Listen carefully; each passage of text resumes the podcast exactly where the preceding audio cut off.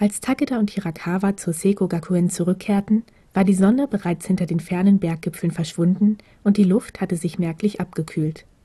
Es war eben trotz allem noch immer Ende März. Ein kalter Wind pfiff über den Campus und brachte die Blätter der Bäume zum Flüstern. Takeda fröstelte und schob die Hände in die Hosentaschen seiner Jeans. Ich kann's kaum abwarten, endlich ins Warme zu kommen, sagte er mehr zu sich selbst als an Hirakawa gewandt, der ganz nahe bei ihm ging. Wie beiläufig streiften sich ihre Schultern. Die Berührung ließ Takeda erschaudern. Du zitterst ja. Hirakawas schelmischem Tonfall war ganz deutlich anzuhören, dass er genau wusste, was der Grund dafür war. Blödmann, murmelte Takeda ohne aufzublicken. Doch aus dem Augenwinkel konnte er sehen, dass Hirakawa lächelte. Doch die traute Zweisamkeit sollte nicht von langer Dauer sein. Vor dem Eingang zum Wohnheimblock C trafen sie unverhofft auf Hinata, der, den Kopf in die Hände gestützt, auf den steinernen Stufen saß und auf irgendetwas zu warten schien. Was machst du hier draußen? fragte Hirakawa in seinem üblichen geschäftlichen Tonfall. Es war eine offizielle Frage, die er als Wohnheimsprecher stellte, keine Frage unter Freunden. Takeda erstaunte es immer wieder, wie gut es Hirakawa verstand, beinahe übergangslos zwischen den verschiedenen Haltungen hin und her zu wechseln. Ach ja, naja, begann Hinata zögerlich und kratzte sich am Hinterkopf. Sakana ist noch nicht da. Und ich habe meinen Schlüssel vergessen, gestand er schließlich. Als habe er von Hinatas Antwort keine Notiz genommen, trat Hirakawa an ihm vorbei und schloss die Tür zum Wohnheim auf. Erst nachdem er eingetreten war, wandte er sich noch einmal zu seinem Trainingspartner um. Du kannst so lange mit auf mein Zimmer kommen und dort warten. Hinata stand die Überraschung unübersehbar ins Gesicht geschrieben. Ich will dir keine Umstände machen. Es macht keine Umstände, gab Hirakawa schlicht zurück und nahm Hinata so jede Möglichkeit, die Einladung höflich abzulehnen. Ach so. Ja, na dann. Danke, antwortete er etwas unsicher und folgte Hirakawa dann ins Treppenhaus. Ich komme auch mit.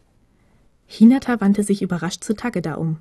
Offensichtlich hatte er ihm so viel Kühnheit nicht zugetraut. Von mir aus? tönte es von der Spitze der kleinen Gruppe her. Nun fuhr Hinatas Kopf nicht minder überrascht zu Hirakawa herum. Takeda konnte beinahe sehen, wie es hinter seiner Stirn arbeitete. Wahrscheinlich hatten sie beide gerade sein Weltbild zerstört. Bei diesem Gedanken musste Takeda unwillkürlich glucksen. Vielleicht hatte so eine heimliche Beziehung auch ihre guten Seiten. In diesem Augenblick jedenfalls fühlte es sich wie ein Abenteuer an, wie ein Geheimnis, das sie beide untrennbar miteinander verband und aus der Welt um sie her herauslöste. Ihr eigenes kleines Universum. Als Hirakawa, Takeda und Hinata an der ersten Etage vorbeikamen und ihren Aufstieg in den dritten Stock fortsetzten, erhaschte Takeda einen kurzen Blick auf seine geschlossene Zimmertür Plötzlich fragte er sich, wieso er sich eigentlich so spontan dazu entschlossen hatte, mit auf Hirakawas Zimmer zu kommen. War es, weil er Hinata und Hirakawa nicht allein an so einem privaten Ort wissen wollte? Oder nicht viel eher, weil er es hinauszögern wollte, in sein eigenes Zimmer zurückkehren und Kimura begegnen zu müssen? Doch noch ehe Takeda diesen Gedanken zu Ende führen konnte, waren sie auch schon in der dritten Etage angelangt, und Hirakawa schloss die Tür zu seinem Zimmer auf. Takeda war nicht mehr hier gewesen, seit Hirakawa ihn voriges Jahr unter dem Deckmantel einer offiziellen Besprechung hierher bestellt und Takeda dabei die Spieluhr aus ihrer gemeinsamen Kindheit ganz oben auf einem prall gefüllten Bücherregal entdeckt hatte. Viele Erinnerungen hafteten an diesem Raum. Takeda war sich sicher, dass Hirakawa im Laufe seiner Schulzeit nicht viele Mitschüler in sein Zimmer eingeladen hatte. Dass er Hinata dieses Privileg zugestand, zeigte, wie sehr er ihn mochte auch wenn er es nicht offen zeigte. Fühlt euch wie zu Hause, riss Hirakawas Stimme Takeda aus seinen Gedanken. Ein prüfender Blick verriet ihm, dass der einzige Stuhl im Raum noch immer an Hirakawas Schreibtisch stand. Und so ließ er sich einfach vor dem Bett auf den Boden nieder. Hinata folgte seinem Beispiel, während sich Hirakawa seinen Schreibtischstuhl zu ihnen heranzog. Es war wirklich eine komische Runde. Wann wollte Sakana eigentlich wieder da sein? fragte Takeda Hinata, um das entstandene Schweigen zu brechen. Dieser zuckte nur die Achseln. Ich weiß nicht, wo er hingegangen ist. Das Zimmerangebot steht noch. Du ziehst bei mir ein und Sakana bekommt dafür Kimura. Hinata lachte und Hirakawa zog die Augenbrauen zusammen, woraufhin Takeda ihm zugewandt hinzufügte: Es war nur Spaß. Hirakawa versteht keinen Spaß, setzte Hinata im neckischen Tonfall nach. Nun war es Takeda, der Hinata so viel Kühnheit nicht zugetraut hatte. Er warf Hirakawa einen Seitenblick zu, doch der verzog keine Miene. Die Atmosphäre war völlig entspannt, und Takeda hatte das Gefühl, dass Hirakawa das in vollen Zügen genoss. Eigentlich war es gar nicht so schwer, ihn zu verstehen, wenn man ihn erst einmal durchschaut hatte. Und plötzlich fragte sich Takeda, ob das Hinata wohl auch gelungen war. Als er in das Gesicht des neuen Oberschülers blickte, musste er diese Frage mit Ja beantworten, auch wenn er es sich nicht gern eingestand. Vielleicht waren er und Hirakawa doch nicht so allein in ihrer kleinen Welt, wie er gedacht hatte. Hast du dir eigentlich schon überlegt, in welchen Club du eintreten willst? fragte Hinata an Takeda gewandt. Noch nicht. Eigentlich kann ich nichts besonders gut. Das ist mein Problem, gestand Takeda. Ehe Hinata antworten konnte, fuhr Hirakawa dazwischen. Du willst aus dem Kendo-Club austreten? Erst jetzt wurde Takeda schmerzlich bewusst, dass er mit Hirakawa noch gar nicht über dieses Thema gesprochen hatte. Er würde zu Beginn des neuen Schuljahrs offiziell zum Clubvorsitzenden ernannt werden. Takeda wäre es ihm schuldig gewesen. Und dass Hinata bereits davon gewusst hatte, machte die Sache auch nicht besser. Was musste Hirakawa jetzt nur von ihm denken? Takeda suchte Hirakawas Blick, doch er konnte nichts von seinen Augen ablesen. Sie waren völlig ausdruckslos. Und das traf Takeda härter als alles, was er darin hätte entdecken können. Ich habe mich noch nicht entschieden, sagte Takeda rasch. Das entsprach zumindest teilweise der Wahrheit. Hirakawa antwortete nicht. Er starrte ihn nur weiter unverwandt an, und Takedas Herz krampfte sich schmerzhaft zusammen. Er ließ sich alle möglichen Entschuldigungen durch den Kopf gehen, doch es gab nichts, was er hätte sagen können, um es wieder gut zu machen. So schwiegen sie eine ganze Weile, bis sich schließlich Hinata zu Wort meldete. Ich glaube, ich habe gerade die Haustür gehört. Vielleicht ist Zakana inzwischen wieder zurück. Am besten gehe ich mal nachsehen. Damit erhob er sich und deutete in Richtung Hirakawa eine leichte Verbeugung an. Danke, dass ich hier auf ihn warten konnte. Moment, ich komme mit, sagte Takeda schnell und folgte Hinata aus dem Raum. Er warf noch einen letzten Blick auf Hirakawa zurück, den leblosen Ausdruck in seinen Augen. Dann zog er die Tür hinter sich zu. Gemeinsam machten er und Hinata sich auf den Weg hinunter in den ersten Stock. Du hättest es ihm sagen müssen, sagte Hinata plötzlich mit gedämpfter Stimme. Ich weiß, gab Takeda zerknirscht zurück, den Blick gen Boden gerichtet. Vor Hinatas Zimmertür verabschiedeten sie sich voneinander, und Takeda machte sich geknickt in Richtung seines eigenen Zimmers auf. Vor der Tür hielt er einen Augenblick lang inne. Wenn er Glück hatte, würde Kimura vielleicht schon schlafen. Also drückte er die Klinke vorsichtig hinunter und öffnete die Tür, ohne dass sie auch nur das leiseste Quietschen von sich gab. Tatsächlich lag das Zimmer im Dunkeln. Zumindest in diesem Punkt war ihm das Glück heute hold. Vorsichtig zog Takeda die Tür hinter sich zu und trat auf leisen Sohlen an sein Bett heran, an dessen Kopfende er die kleine Leselampe anknipste, die den Raum in sanftes Zwielicht tauchte. Um sich zu vergewissern, dass Kimura noch immer schlief, wandte sich Takeda dem gegenüberliegenden Bett zu. Und er starrte.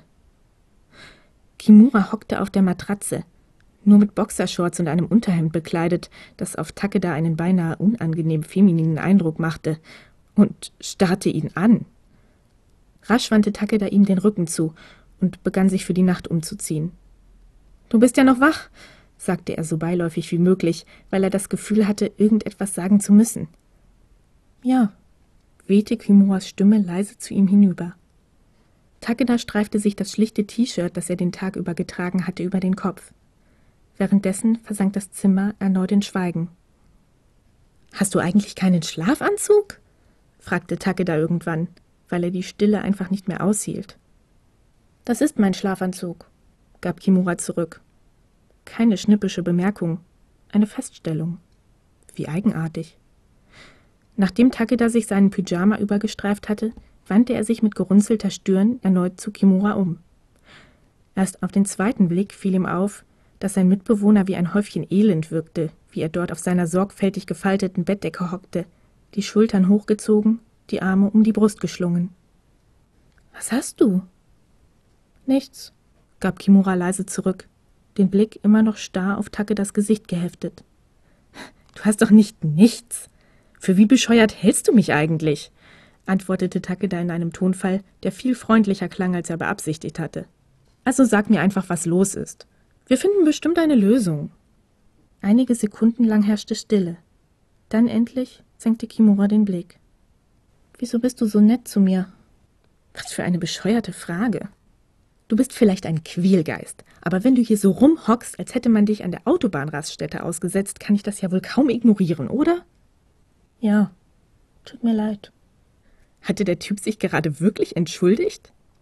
Es geschahen doch noch Wunder. Einer spontanen Eingebung folgend setzte sich Takeda zu Kimura an die Bettkante. Also was ist los? fragte er noch einmal und war selbst überrascht, wie warm seine Stimme klang. Kimura rutschte ein Stück von ihm weg und starrte auf seine Hände hinab, als könnte er Takedas Anblick plötzlich nicht mehr ertragen. Hinata hatte recht, du bist gar kein so schlechter Kerl, fuhr Takeda fort, um die Stimmung ein wenig aufzulockern. Überrascht zuckte Kimuras Kopf nach oben. Du kennst Keiji? Keiji? Die beiden mussten ziemlich gut befreundet sein, wenn sie sich schon beim Vornamen nannten. Ja, ich kenne ihn aus dem Kendo-Club. Und außerdem ist sein Zimmer direkt nebenan, gab Takeda im Plauderton zurück. Nun starrte Kimura ihn wieder unverwandt an. Du machst Kendo? Naja, ich war letztes Jahr im Kendo-Club. Aber ich war nie so besonders gut. Deshalb will ich es wohl dieses Jahr mal mit was anderem versuchen. Ich weiß nur noch nicht womit. Jaido, schoss es aus Kimura heraus, und ein leicht verträumter Ausdruck trat in seine Augen. Im Jaido kämpft man nur gegen sich selbst. Es ist die Kunst des Schwertziehens. Ein sehr ästhetischer Sport. Du könntest den Umgang mit dem Schwert, den du beim Kendo erlernt hast, dabei weiter nutzen. Takeda war ehrlich überrascht. Er wäre nicht im Traum darauf gekommen, dass Kimura sich für so etwas interessieren könnte. Du meinst, das wäre was für mich? Plötzlich veränderte sich etwas in Kimuras Blick. So wie ich das sehe, bist du nicht besonders gut im Sport. Und besonders klug bist du auch nicht. Da bleibt nicht viel Auswahl. Wie bitte? Takeda hatte sich wohl verhört. Als hätte er sich verbrannt, sprang er von Kimuras Bettkante auf. Du spinnst wohl. Ohne weiter darüber nachzudenken, packte er sein Kissen und warf sich seine Bettdecke über die Schulter. Was soll das werden? wollte Kimura in seinem überheblichen Tonfall wissen. Er hatte schneller zu seiner alten Form zurückgefunden, als es Takeda lieb war. Ich schlafe lieber draußen auf dem Flur, als es noch eine Sekunde länger mit dir aushalten zu müssen, fuhr er ihn an, riss die Zimmertür auf und knallte sie geräuschvoll hinter sich zu. Dieser verfluchte Kimura. Sollte er seinetwegen doch elendig in seinem Selbstmitleid ertrinken. Er würde jedenfalls nicht mehr versuchen, ihm zu helfen.